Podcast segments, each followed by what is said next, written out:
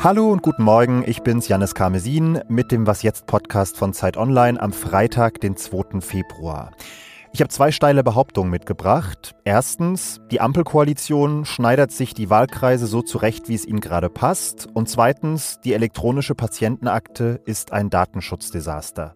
Wir prüfen beide Behauptungen auf ihren Wahrheitsgehalt direkt nach den Kurzmeldungen. Ich bin Sophia Boddenberg. Guten Morgen. Die Gewerkschaft Verdi hat heute zu einem ganztägigen Warnstreik im öffentlichen Personennahverkehr aufgerufen. Rund 90.000 Beschäftigte von über 130 kommunalen Unternehmen sind zum Arbeitskampf aufgerufen. Mit dem Streik will die Gewerkschaft Druck auf die laufenden Tarifverhandlungen machen. Darin geht es um bessere Bezahlung und auch um die Arbeitsbedingungen.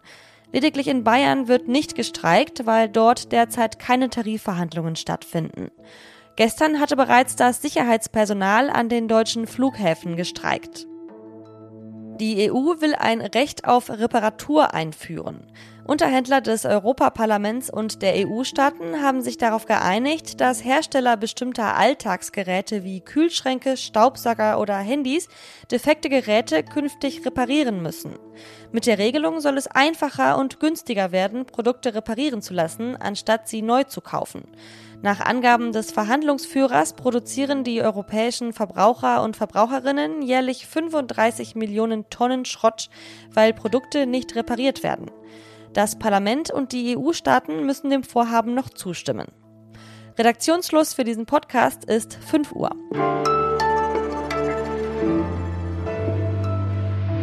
Das Gerrymandering ist ein Begriff, der eigentlich aus der US-amerikanischen Politik kommt. Der beschreibt, dass Demokraten oder Republikaner Wahlkreise so zuschneiden, dass ihre jeweilige Partei bei den Wahlen möglichst viele Sitze im Repräsentantenhaus erhält.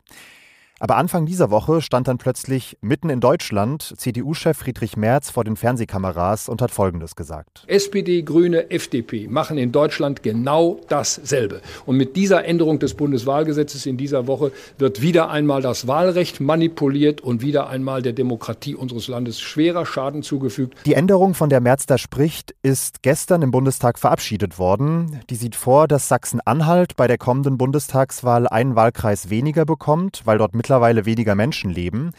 Bayern dagegen wächst und bekommt deshalb einen zusätzlichen Wahlkreis. Das ist soweit alles unumstritten, aber der genaue Zuschnitt dieses neuen Wahlkreises in Bayern, der passt der Union so überhaupt nicht. Und warum das so ist, das erklärt mir jetzt Christian End aus unserem Datenteam. Hallo Christian. Hi Janis. Christian, was genau stört die Union denn an dieser Reform? Es geht um den Wahlkreis Augsburg-Stadt und in dem tritt Claudia Roth an, also eine sehr prominente Grünen-Politikerin. Und durch die Veränderung dieses Wahlkreiszuschnittes wird der urbaner, er verliert einen ländlichen Teil, der quasi eine Hochburg der CSU ist. Und in diesem neuen reinen Großstadtwahlkreis könnten die Grünen jetzt, so der Vorwurf der Union, eine gewisse Chance haben, den vielleicht zu erobern. Und somit werden quasi parteipolitische Motive unterstellt. Ist das denn gerechtfertigt? Also wie kommt so eine Entscheidung zustande? Wie viel Einfluss hatte die Regierung da tatsächlich?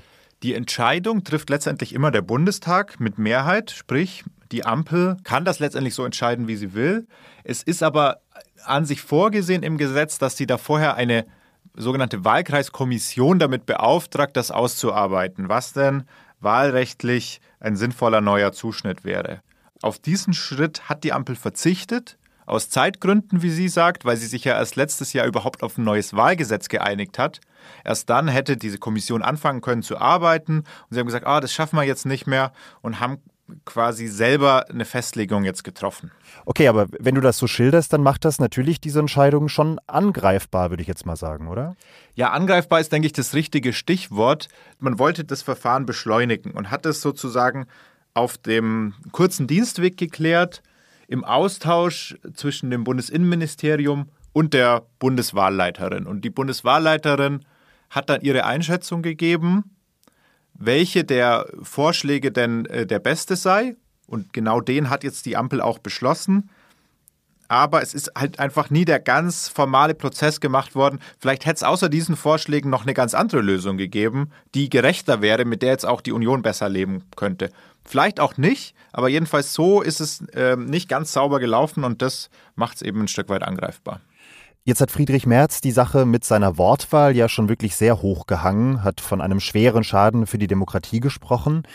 Wie folgenreich ist die denn aber tatsächlich? Also könnten sich dadurch zum Beispiel tatsächlich Mehrheiten verschieben bei der nächsten Bundestagswahl? Ich glaube, das muss man ganz klar sagen, da hat Merz überzogen. Dieser Vergleich auch zu den Verhältnissen in den USA lässt sich nicht herstellen. Aus dem Grund, weil es bei den Wahlkreisen in Deutschland nur um die Erststimme geht und die gar nicht entscheidend ist für die Mehrheitsverhältnisse im Bundestag. Du hast im Bundestag die Mehrheit, wenn du bundesweit die Mehrheit der Stimmen holst. Und äh, wie sich das auf die Wahlkreise verteilt, hat einen gewissen Einfluss darauf, welche Personen am Ende genau im Bundestag sitzen, aber eben nicht auf die Machtverhältnisse der Parteien. Und von daher lässt sich das nicht übertragen und ist äh, dieser Vorwurf, den Merz da macht, meiner Meinung nach total überzogen. Mhm. Danke dir, Christian. Jo, danke dir, Janis. Und sonst so? Aus der Reihe Richtig dumm gelaufen kommt diese Geschichte aus Meckenheim in Nordrhein-Westfalen, über die der WDR berichtet. In Meckenheim hatte eine gemeinnützige Stiftung über 1200 Bäume auf einer Freifläche pflanzen lassen. Kinder haben dann für diese Bäume eine Patenschaft übernommen und sich um sie gekümmert. Das war so ein Naturschutz- und Klimaprojekt. Und das lief wirklich so gut, dass die Stadt Meckenheim eine weitere Fläche neben dieser bestehenden Fläche ausgewiesen hat, auf der zusätzliche Bäume gepflanzt werden sollten. Sie hat dann eine Firma beauftragt, diese Flächen vorzubereiten. Und dabei ist offenbar was schiefgelaufen. Denn statt der angrenzenden Fläche hat diese Firma die 1200 Bäume gerodet, die da schon vor drei Jahren gepflanzt worden waren. Was bleibt davon? Viele Kindertränen, eine riesige Kahlfläche und mal wieder die Erkenntnis, klare Kommunikation und gutes Zuhören, beides wirklich sehr wichtig.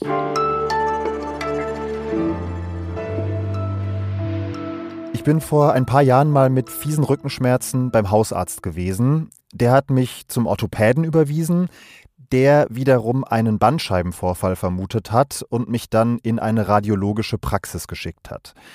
Dann musste ich mit ausgedruckten Röntgenbildern wieder zurück zum Orthopäden und mein Hausarzt hat von der ganzen Geschichte erst Jahre später wieder gehört, als ich dann mal wieder bei ihm war.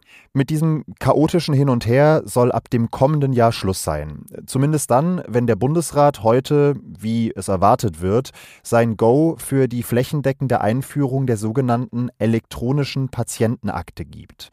Das ist ein Datenspeicher, in dem quasi die gesamte Krankengeschichte eines Versicherten abgelegt wird und von allen Arztpraxen und Krankenhäusern abgerufen werden kann. Dazu meine Fragen an Olga Herschel aus unserem Gesundheitsressort.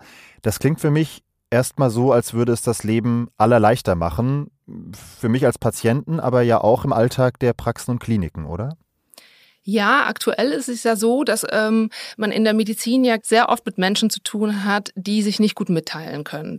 Dass sie eben gerade nicht sagen können, welche Vorerkrankungen bei ihnen bekannt sind, welche Medikamente sie nehmen, auf was sie vielleicht sogar allergisch sind, was denn letzte Woche war, war da eine OP. Ähm, es, es kann tatsächlich im schlechtesten Fall auch für den Patienten schlecht deswegen ausgehen, weil einfach Zeit verloren geht, wichtige Informationen nicht vorliegen. Und das ist eben die Hoffnung an die elektronische Patientenakte Akte, dass das dann wahnsinnig die Prozesse beschleunigt, aber auch wirklich die Versorgung der Patienten verbessert. Jetzt kommen ja aber gerade im Bereich Gesundheit schnell mal Ängste auf. Wer weiß dann was über meinen tatsächlichen Gesundheitszustand? Sind die Daten wirklich sicher? Und äh, die Frage reiche ich gerne mal weiter. Wie sicher ist denn diese Akte tatsächlich? Also nach allem, was wir wissen, sind sie dort extrem sicher. Vielleicht machen wir kurz einen Schritt zurück und führen uns vor Augen, dass Daten und auch Gesundheitsdaten in Deutschland ja durchaus schon länger digitalisiert sind. Man merkt das ja auch, der Arzt sitzt in der Regel am Computer, wenn man mit ihm spricht. Und die Daten der elektronischen Patientenakte sind von ihrer Sicherheitsstruktur tatsächlich noch mal besser geschützt als diese Daten. Und man muss auch sagen, es gibt in der EU keine elektronische Patientenakte, die so sicher gebaut ist wie die deutsche Version. Jetzt ist es so, dass man, wenn man diese Akte nicht möchte, aktiv Einspruch einlegen kann oder auch einzelne Funktionen ausschließen. Und das läuft dann online beziehungsweise in einer App. Werden da nicht ältere, nicht so digital affine Menschen benachteiligt, beziehungsweise nicht genug mitgedacht und vor vollendete Tatsachen gestellt? Das würde ich so nicht sagen, sondern es ist ja tatsächlich ein bisschen das Gegenteil der Fall. Wir haben hier eigentlich zum ersten Mal in der Geschichte etwas, was es Patienten ermöglicht, überhaupt tatsächlich auf ihre eigenen Gesundheitsdaten zuzugreifen und tatsächlich über diese Gesundheitsdaten selber zu verfügen. Und ähm, bei älteren Menschen ist es ja so, dass die tatsächlich in ganz vielen Lebensbereichen auf Hilfe angewiesen sind. Und gerade in der medizinischen Versorgung läuft das dann so, dass sie zu ihren Terminen natürlich begleitet werden von Angehörigen, Familie und ähm, auch dann diese Dokumente, sagen wir, die liegen dann in Papierform vielleicht vor, die werden dann eben von einem anderen Menschen gemanagt. Das heißt, diese digitale Anwendung Anwendung macht es im Zweifelsfall dann eben diesem Menschen leichter, eine ältere Person dabei zu begleiten, medizinische Versorgung tatsächlich wahrzunehmen. Also dieser Vorteil ist ganz klar da, gerade für alte Leute, gerade für kranke Leute. Dann äh, vielen Dank für die Analyse, Olga. Vielen Dank. Und Ihnen vielen Dank fürs Zuhören. Was jetzt at zeit.de ist unsere Mailadresse. Um 17 Uhr gibt es das Update. Es bleibt also alles, wie es ist. Ich bin Janis Karmesin, sagt ciao und bis bald. Der Wahlkreis Augsburg-Stadt ist mein Heimatwahlkreis äh, und deswegen hat es mich natürlich auch besonders interessiert, das Thema.